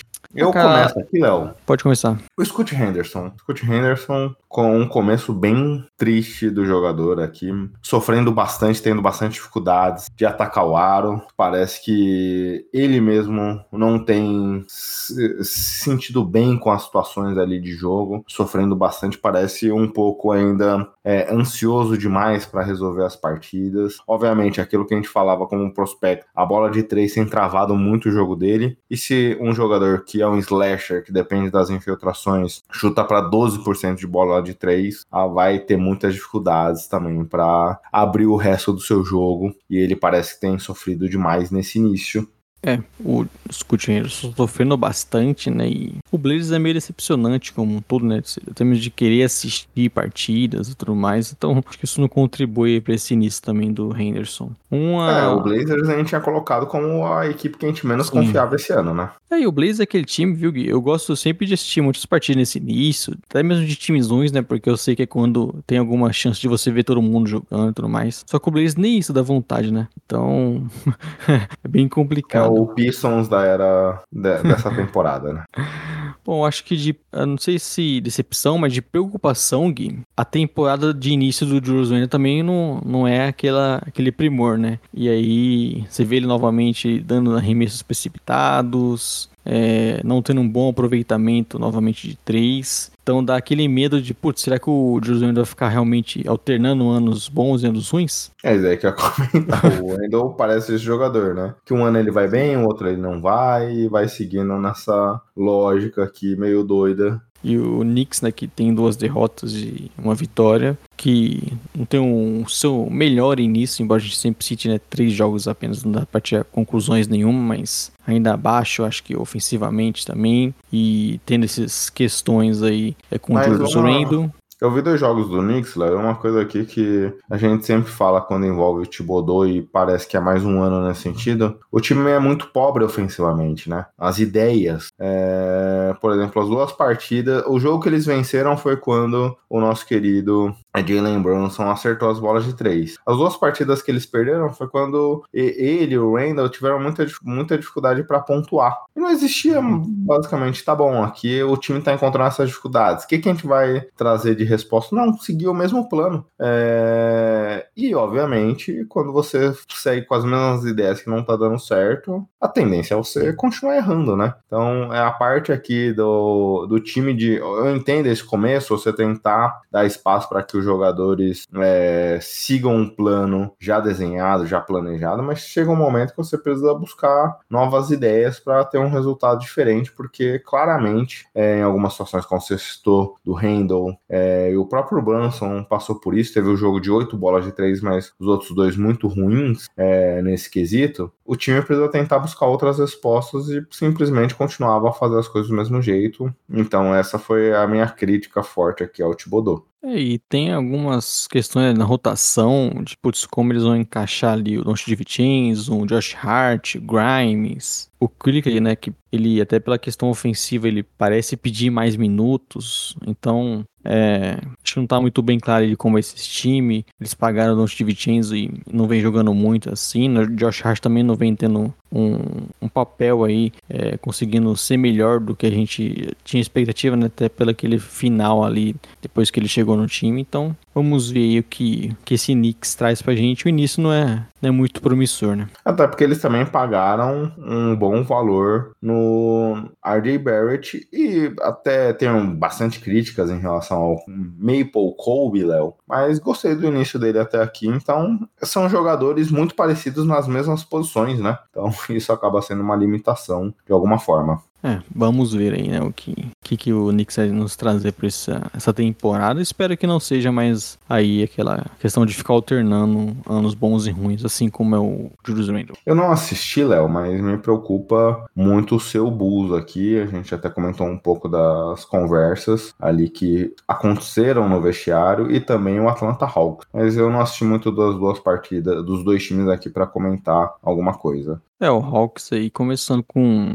duas derrotas, né? E foi interessante na primeira derrota que eles tiveram. O, Capela deu uma sacaneada neles, viu, Gui? Porque o Capela ele perdeu uma enterrada sozinho nos minutos finais e depois também ele perdeu uma ponte aérea sozinho. Então deu uma boicotada no time. O Trueng aí novamente com problemas aí de questão de eficiência, né? Arremessando bem abaixo. E defesa então, também, né? Sim, é. Defesa tá sempre perdida, né? Acho que a, o, o diferente vai ser quando ele tiver é, defendendo melhor, né? Mas tenha também o medo desse, desse Hawks, a gente já falava isso antes, né? Aí já não é uma surpresa, né? Tipo, será que esse time é o elenco que vai fazer o Hawks voltar para playoffs e disputar mais? Ou vai ser aquele novamente time que briga pro play-in e, e, parece que tá a ponto de implodir também, né? Então. Olha, eu não fico triste não, porque eu, como torcedor dos Spurs aqui, os Spurs têm a escolha deles, viu? Então. Aí, inclusive, o Dejante Murray também viu esse início bem, bem fraquinho dele, então sinal de alerta aí pra esse Hawks. É, exato, Léo. Boa, beleza. Era mais ou menos isso que a gente tinha programado para esse primeiro podcast, né? É isso, ainda tem muito tempo pra gente falar. Acho que a próxima semana também vai ser meio que continuar nessas primeiras impressões, ainda com muitas equipes ainda, sabe, fazendo três, quatro jogos. Então, tem muita coisa pra gente falar. Ainda tem times né, importantes que a gente quer ver mais, como o Lakers, o próprio Warriors. Então, semana que vem ainda vamos abordar bastante desse, dessa primeira impressão nossa, desses primeiros jogos e trazer outros times também, né? Exato, Léo. É exatamente isso, pessoal. Finalizamos aqui nossa primeira edição aqui da nova temporada, mas como o Léo falou, muita coisa ainda para acontecer. Então a gente sempre reforça que nos ajude indicando para novas pessoas que é uma temporada longa. Esse começo aqui é sempre quando todo mundo tá no hype de querer acompanhar jogadores, times e tudo mais. Então é um momento importante pra gente aqui também, Léo. Agora avançamos para as nossas dicas culturais. Quer começar? Bom, Gui, eu vou trazer uma dica aqui. Eu já falei há um, não sei se foi um ano atrás, uns meses, que eu li um livro ali da Fernanda Torres que chama Fim, né? E que naquele momento a, a Globo estava é, processo ali para adaptar esse livro para uma série, né? E eles enfim lançaram nessa semana aí lá no Globoplay. Eles vão eles lançaram dois episódios, né? E vamos ter os toda semana mais um. E é uma trama ali que passa, sabe, o final dos anos 60 até anos 2000 ali, mostrando ali a, a várias faixas dos personagens, né? Juventude, a maturidade, a velhice também, né? Que é o que acaba meio que tratando como até mesmo o nome da, da série do livro diz, né? Que é falando sobre o fim deles também, né? E gostei bastante desse início. E fica a dica aí pra quem também curte séries nacionais, Gui. Eu acho que a Globoplay tem feito algumas bem interessantes. É, eu assisti algumas por eles, aliás. Não sei se é sorte do destino ou não, Léo, mas putz, esse ano assisti séries brasileiras aqui muito boas. Essa depois eu vou adicionar. Até uma que eu não daria nada, minha esposa é sertaneja, Léo, eu gosto de sertanejo. Até a do Chitãozinho Chororó lá, na, na, na medida do possível da proposta que eles apresentam, foi uma série legal. Tem tido coisas bacanas realmente aqui. Minha dica cultural dessa semana, Léo, é para um podcast aqui que eu comecei a ouvir, não conhecia e tem sido um, um podcast bem bacana ali. É, eles têm uma produção de conteúdo um pouquinho mais espaçada, porque eles fazem séries específicas de momentos históricos ou de personagens da história que demandam um pouquinho mais de estudo, mas é um podcast bem bacana. O GeoPizza é, tem sido um dos meus favoritos, assim, sempre quando eles lançam conteúdo e conteúdos ali de três horas por episódio, algo nesse sentido, é, eu dedico um tempinho para ouvir, que são sempre histórias que você fica impressionado. O último que eles trouxeram foi do filho do Saddam Hussein, que um dos genera, é, ditadores mais sanguinários ali da história. Você fala, ele por si só até já, já causa ali um receio, mas o filho dele conseguia ser bem pior que ele, a ponto do próprio Saddam tecer diversas críticas ao filho. Então, é um podcast que já trouxe história explicando o Egito, o cangaço, é, Ku Klux Klan, diversos conteúdos interessantes aqui. Fica a indicação da semana. E Gui, e sobre Oi. a polêmica do Foro de Teresina esse, essa semana aí? Pô, Será cara, um ouvinte? É, eu queria dizer que a gente nunca silenciou ninguém, Léo. Começar nesse ponto, mas uma tristeza, né? É, eu, eu ouvi alguém comentando, é uma boa análise nesse sentido. É, as grandes mídias precisam entender o, como funciona o o, o, podcast, né? Esse ponto íntimo que é o podcast aqui, que é diferente das mídias, independente de ser um podcast como o Foro, que devia atingir milhares de pessoas é, semanalmente, ou um podcast como o nosso, que é mais artesanato de alguma forma, que atinge um número menor de pessoas, mas a gente cria uma relação, dependente do produto podcast, do seu tamanho, que é diferente de um produto convencional, né? Então, acho que eles trataram muito mal a situação. Não sabemos, existe muita especulação na, no Twitter sobre a demissão da Thais Bilenque, não sabemos o que levou a ela efetivamente, então sem querer é, debater esse ponto, mas achar que você trazer uma despedida dela de um minuto vai ser o suficiente ali depois de 300 episódios. É, é, é, é não conhecer a mídia que trabalha e, obviamente, a, a, censura ao Toledo é um negócio absurdo. Eu ouvia o foro semanalmente, Léo, tinha a minha dinâmica ali de toda semana todo sábado ter uma rotina já bem pré-estabelecida, com foro, saía na sexta, às vezes eu tava sem fazer nada, na sexta fala, não, depois eu ouvi religiosamente naquele horário que eu tinha me acostumado, e era o que eu fazia, e momentos bons e muitos momentos bons ali, boas lembranças com o pessoal do foro, a forma como eles trataram o ouvinte, acho que é a demissão, a gente é, individualmente ou coletivamente aqui numa empresa tem momentos de discordâncias ou não, momentos que se rompe uma relação, mas o respeito ao público ali não houve. Viu? Então fico bem chateado nesse sentido, da forma como eles trataram nós ouvintes. É, não é só trocar os participantes, né? Imagina você vai ouvir o xadrez verbal no dia e não tem mais lá o Felipe, pessoal. Então, você já se sente íntimo né, desses, desses caras quando você escuta o podcast e, não, não é tão simples assim, só na, tirar um, colocar outra pessoa ali e não, não vai ser a mesma coisa. Né? É. Acho que, é. acho que o nosso ouvinte é, gostaria Gui, que do nada aparece aqui outro, outro host. Até quando você, eu estive de férias, ou você esteve de férias, a gente sempre tenta preservar um pouquinho é, dessa dinâmica, né? É, é, algo que influencia bastante. Se a gente divulgasse no episódio que eu não estivesse presente por férias, ou você, certamente teria alguém que não queria, que não ouviria aquele episódio só pelo fato de não ter um de nós aqui presente. Então isso influencia demais, com certeza. É isso. Então, voltaremos aí semana que vem com a gente, né, Gui? Vai ter Exato, nenhuma Léo. mudança, não vai ter nenhuma. Pro- prometemos que segunda-feira estaremos no ar aqui novamente. Um abraço e tchau, tchau. Grande abraço e tchau, tchau.